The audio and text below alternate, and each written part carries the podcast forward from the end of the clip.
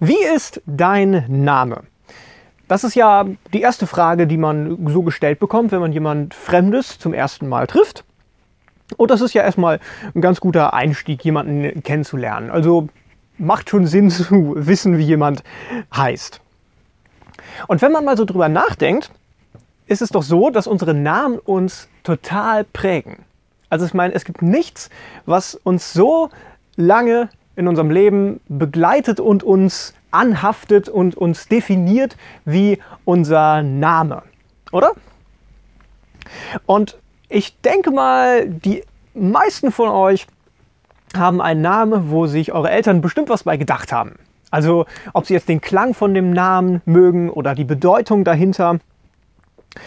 Ähm, weil jeder Name hat ja auch eine eigene Bedeutung. Ich, mache einfach mal so, so ein Beispiel. Ein recht bekannter, viel genutzter Name ist halt Alexander.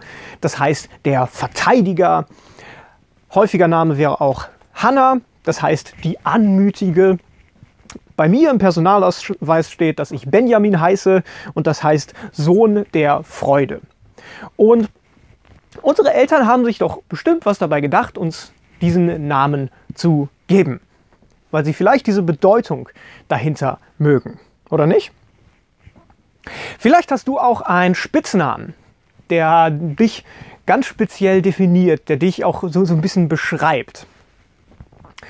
Oder vielleicht hast du, bist du in einer Beziehung und man hat so, so einen Kosenamen bekommen, so, so Schatz oder Liebling. Und das, das macht ja auch was mit einem, wenn man diesen Namen bekommt. Schatz, das heißt ja, du bist mir wertvoll, du bist mir wichtig.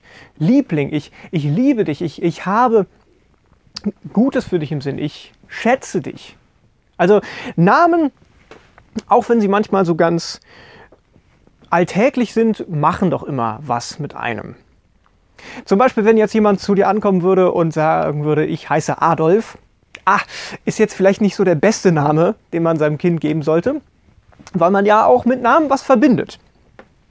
Und mit Adolf verbindet man ja wahrscheinlich nicht so unbedingt die besten Sachen.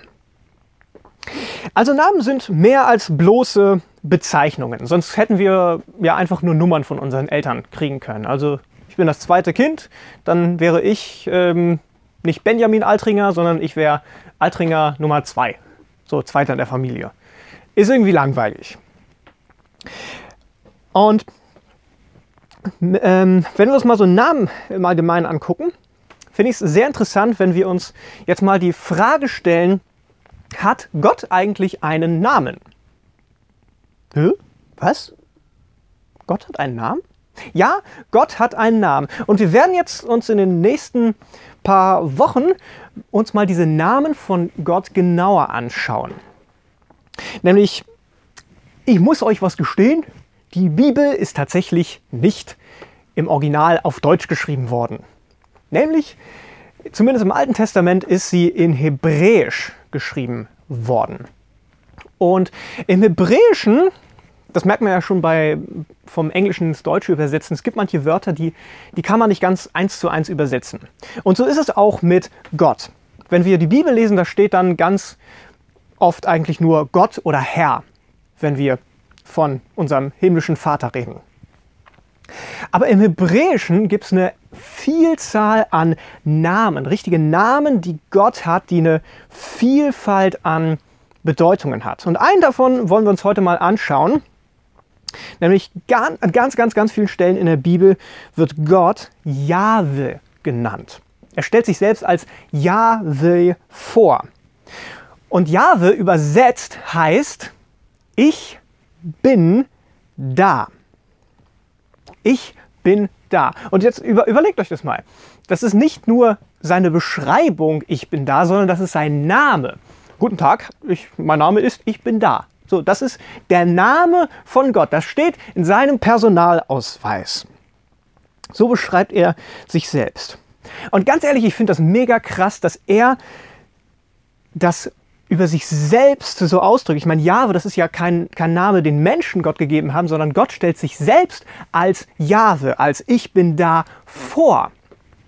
Er sagt, ich bin so sehr für euch da. Ich bin, will so sehr euer himmlischer Vater sein. dass es mir einfach nicht nur reicht, dass ich das bin, sondern das soll auch mein Name sein. Immer wenn ihr meinen Namen ausspricht, sollt ihr wissen, ich bin bei euch, ich bin da. Und ich habe, als ich ähm, dann mal so ein bisschen mich mit diesem Namen auseinandergesetzt habe und ähm, so, so in diese, diese hebräische Sprache so eingestiegen bin, musste ich einfach an eine Situation denken, als ich noch ein bisschen kleiner war. Und als ich so, so ein kleines Kind war, war ich ein ziemlicher Schisser. Und ich war einmal äh, auf, auf dem Spielplatz, da gab es so, so, so eine Kletterwand. Und mein Papa hat mich dann ermutigt, komm, kletter da doch mal hoch. Ich fang dich auf, ich bin da.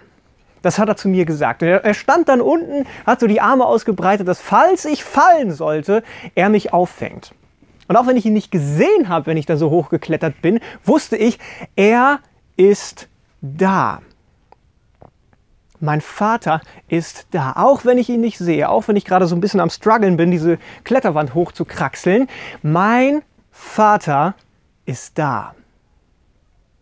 Und das ist auch unser himmlischer Vater. Wir können ihn gerade nicht sehen, aber auch wenn wir gerade in unserem Leben Probleme haben, auch wenn wir irgendwie an dieser Kletterwand festhängen und damit am struggeln sind, weiterzukommen, ist er da.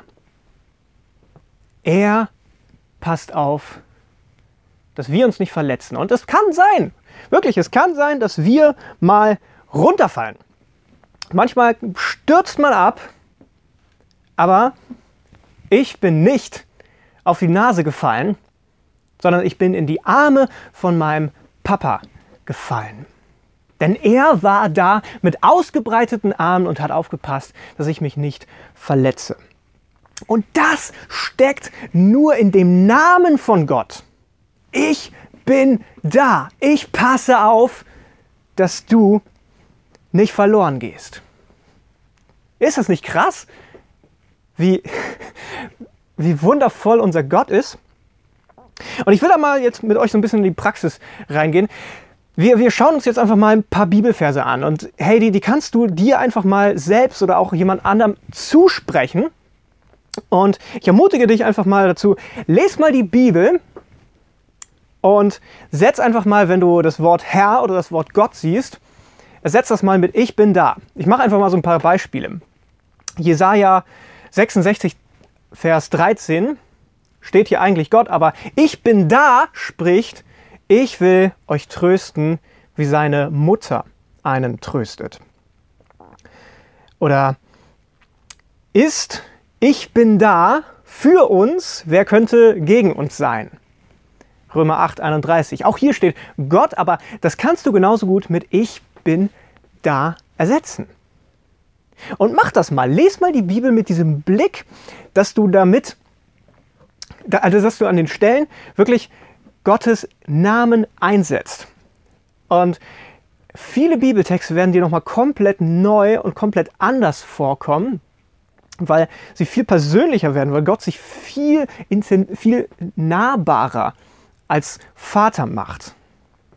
Weil er einen richtigen Namen hat. Gott ist immer so, ja, das ist so nicht richtig greifbar. Das ist so irgendwie so ein Wesen, das in den Wolken ist. Das ist halt Gott. Oder Herr. Herr, das, das ist so, ja, ähm, was denn jetzt? Herr Müller oder Herr Meier? Aber Gott hat einen Namen und er heißt Jahwe. Das bedeutet, ich bin da. Und ein Bibeltext, den wir uns einfach mal bei diesem Thema gemeinsam anschauen sollten, wäre ähm, Mose 3. Ähm, ab Vers 9 bis 17 schlage ich einfach mal vor, dass man diesen, diesen Abschluss liest. Ähm, lest ihr den zu Hause gerne noch mal durch. Nämlich da beruft Gott Mose dass er sein Volk aus der Gefangenschaft befreien soll.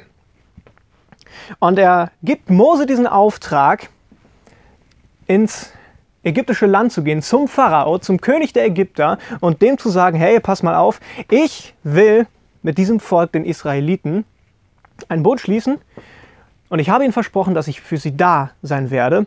Und du, Mose, hast den Job, sie aus Ägypten rauszuführen.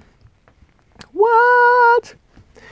Okay, ähm, zur Klärung, Mose war zum einen ziemlich alter Sack und zum anderen war er ein Stotterer. Also er war jetzt nicht so super perfekt für den Job, zu einem König zu gehen und ihm mal zu sagen, dass Gott ihm Auftrag gegeben hat.